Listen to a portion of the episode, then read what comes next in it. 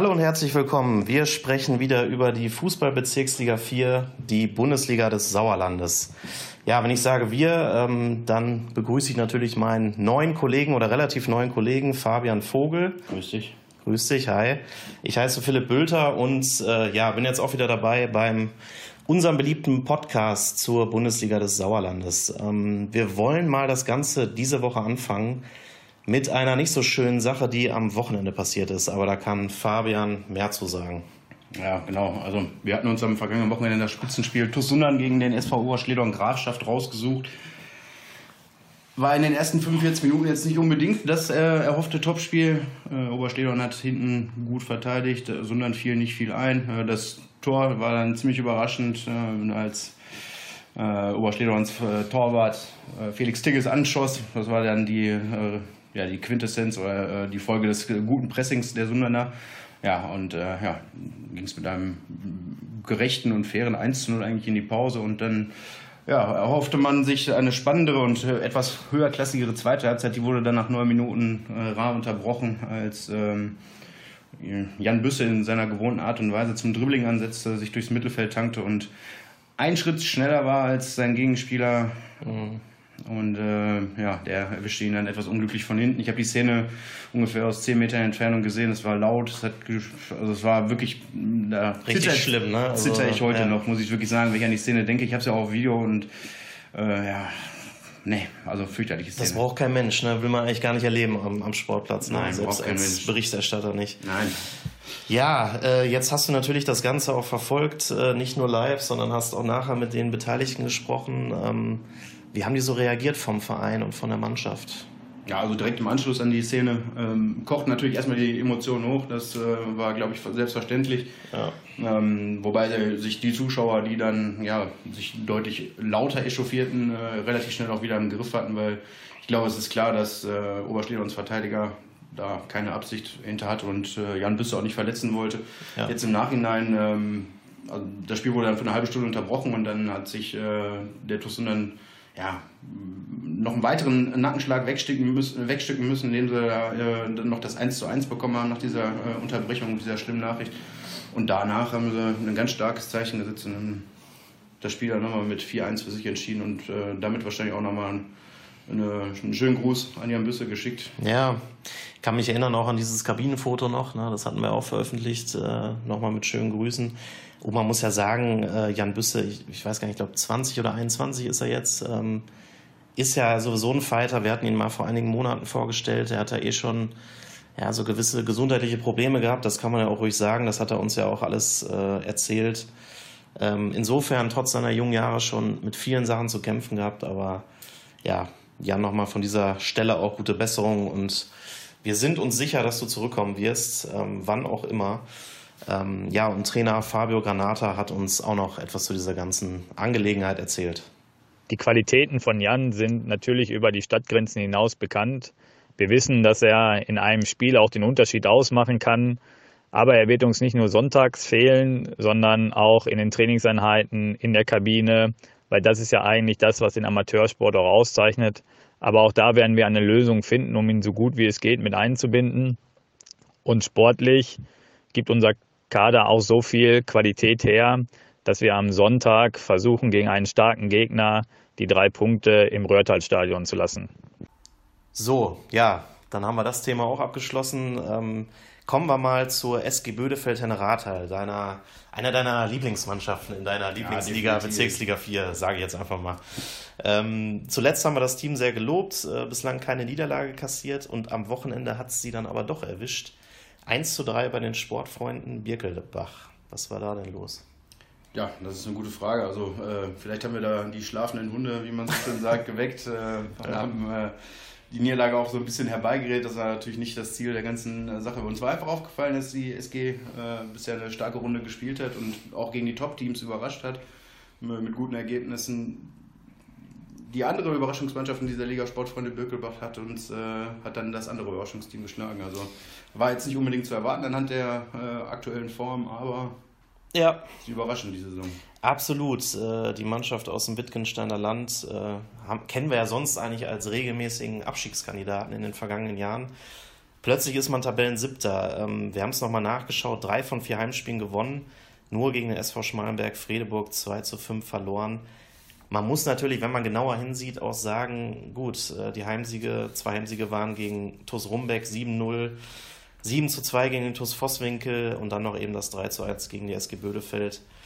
Ja, das sind jetzt auch überwiegend Gegner, die dann aus der unteren Region kommen und gegen den Abstieg spielen. Man ist mal gespannt, glaube ich, was aus diesen Birkelbachern wird. Äh, aber, aber sie haben ja jetzt äh, mit dem Sieg gegen Bödefeld, Hände Rathel, gezeigt, dass wir auch gegen Mannschaften auf Augenhöhe gewinnen können. Also Absolut, nicht genau. Nur gegen die vier ja. TuS-Mannschaften, die am Tabellenende stehen. Ja, da hat sich auf jeden Fall, scheint sich was getan zu haben da oben. Ähm, ja, dann gucken wir mal weiter äh, in die Tabelle. Da sind nämlich die Top 3 jetzt quasi unter sich. Die Top-Favoriten SV Schmalenberg-Fredeburg, TuS Sundern, BCS Lohe. Die Schmalenberger für mit einem Punkt vor dem TuS Sundern. Ähm, droht jetzt Langeweile in der Bundesliga des Sauerlandes. Ist ja so ein bisschen die Gefahr, glaube ich, ne? wenn man sagt, okay, die Top-Favoriten sind vorne und der vierte, Tura Frei Null, hat schon fünf Punkte Rückstand auf Eslo und Sundern. Mhm. Ähm, ja, also es sind die drei Mannschaften, die man vor der Saison oben erwartet hat. Ich glaube allerdings auch, dass alle drei Teams bisher noch nicht gegeneinander gespielt haben und ähm, dementsprechend in den kommenden Wochen auch aufeinandertreffen werden und sich da vielleicht auch äh, der Rückstand zu den Teams dahinter ein bisschen äh, verringern könnte. Ja. Tura Frei Null hat am Wochenende schon die erste Gelegenheit, da vielleicht noch mal ein bisschen mehr Spannung ranzubringen, aber summa summarum sind das die Teams, die wir oben erwartet haben und äh, das ist jetzt auch keine große Überraschung. Das ist so, genau. Ja, genau. TuS Sundern, wie du gerade richtig sagtest, äh, spielen jetzt gegen Tura 2-0. Danach in Eslohe, finde ich auch eine, eine, sehr spannende Partie. Und dann gegen den SV Schmalenberg-Fredeburg. Äh, ich glaube, danach weißt du auf jeden Fall, wo die berühmte, die berühmte Saisonreise, ja, ja. wo sie denn hingehen wird. Gut, ja, ähm, unsere Reise geht jetzt zum neunten Spieltag. Der steht natürlich jetzt an. Ähm, da wollen wir auch wieder tippen. An dieser Stelle grüßen wir erstmal Kollege Elmar Redemann. Äh, ich habe mir natürlich auch die Mühe gemacht, mal zu gucken, wie denn das Tippspiel gegen dich ausgegangen ist. Er hat es gewonnen mit 6 zu 4 Punkten. Ja, es ist natürlich fatal. Also gegen Elmar Redemann muss man erst einmal verlieren. Ja, das ist richtig, genau, das stimmt. Ähm, ja, jetzt, jetzt stehst du unter Druck, können wir glaube ich sagen. Ne? Aber gegen mich kann man ein Tippspiel auf jeden Fall auch gewinnen, so viel sei verraten. ähm, das erste Spiel des neunten Spieltages, das steht schon am Donnerstagabend an, eine ziemlich ungewöhnliche Zeit. Donnerstagabend, 19 Uhr. Der Grund ist ein schöner. Ähm, ein Spieler des äh, FC Assinghausen, Wiemeringhausen, Wulmeringhausen äh, dessen Namen ich gerade vergessen habe. ist egal, ist vielleicht auch besser so. Ähm, der wird am Mittwoch, also heute schon 30 Jahre alt und will am Samstag mit seinem Team in Ruhe feiern. Ähm, nämlich seinen Geburtstag. Und äh, ja, jetzt haben sie sich überlegt, wir wollen das Ganze doch mal vorziehen und ähm, dann Sam am Samstag in Ruhe, in Ruhe feiern gemeinsam. Ich glaube, das ist ja durchaus was, was irgendwie in dieser Liga ähm, auch schön ist und dazugehört. Ne? Gehört dazu, ganz klar. Und der Spieler Maxi äh, Gneuke, den genau, an dieser genau. Stelle, der hat heute Geburtstag, war natürlich auch zum 30. Geburtstag. Ja, stimmt, so viel Zeit muss sein. Ne? Alles Gute. Ähm, ja, und hoffentlich wird die Feier heute nicht so zünftig, dass man dann morgen im Spiel dann schon nicht klarkommt. Ja. Ähm, nicht klarkommen, das droht auch den Langscheidern. Die bangen nämlich um Torwart André Seidel, ja auch so ein Urgestein der Bundesliga des Sauerlandes. Ähm, Zuletzt verletzt beim 6 zu 2 gegen den TuS Rumbeck. Da musste sogar am Ende Feldspieler Burak Mutschuk in die Kiste. Ähm, dazu haben wir mal eine Stimme von Trainer Super Mario Droste. Ja, André Seidel wird eine Punktentscheidung werden, die ja, sich im Prinzip dann Donnerstag im Laufe des Tages entscheiden wird.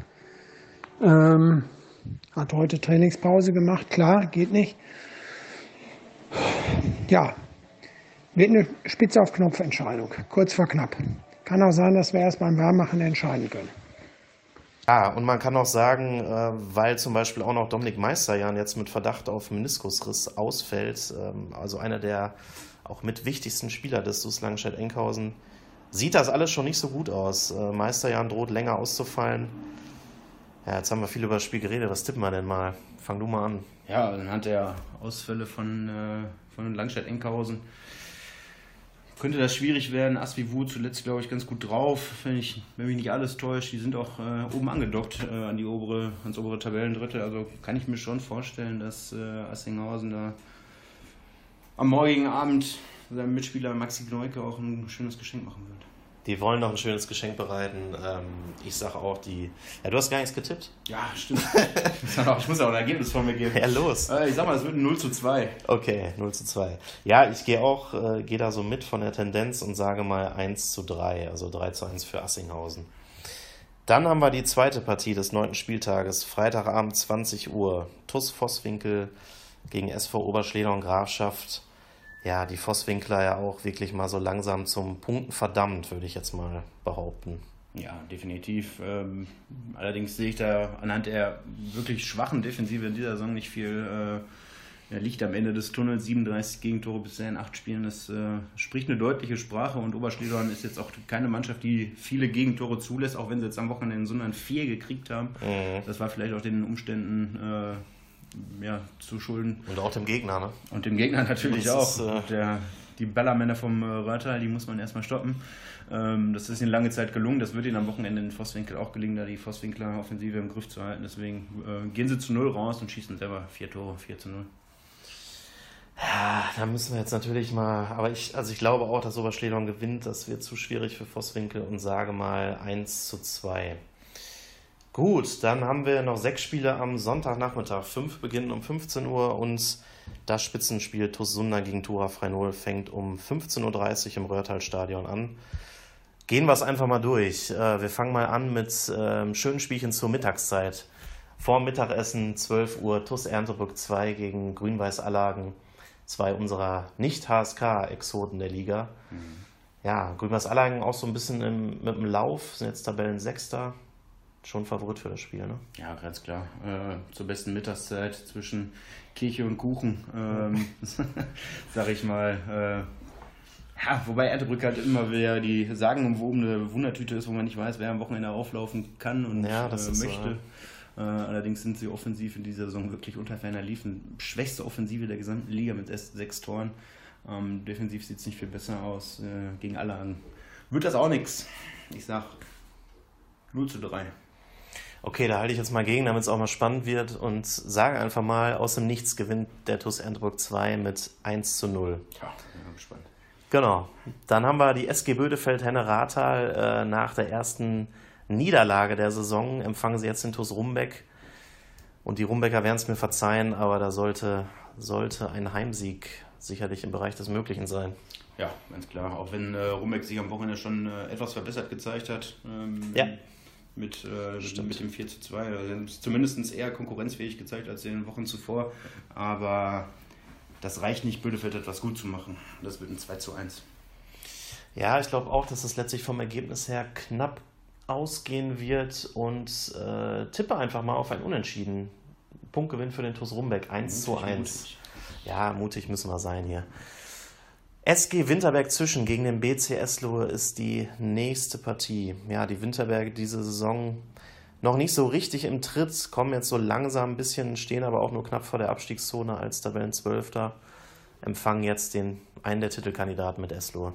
Ja, Eslohe.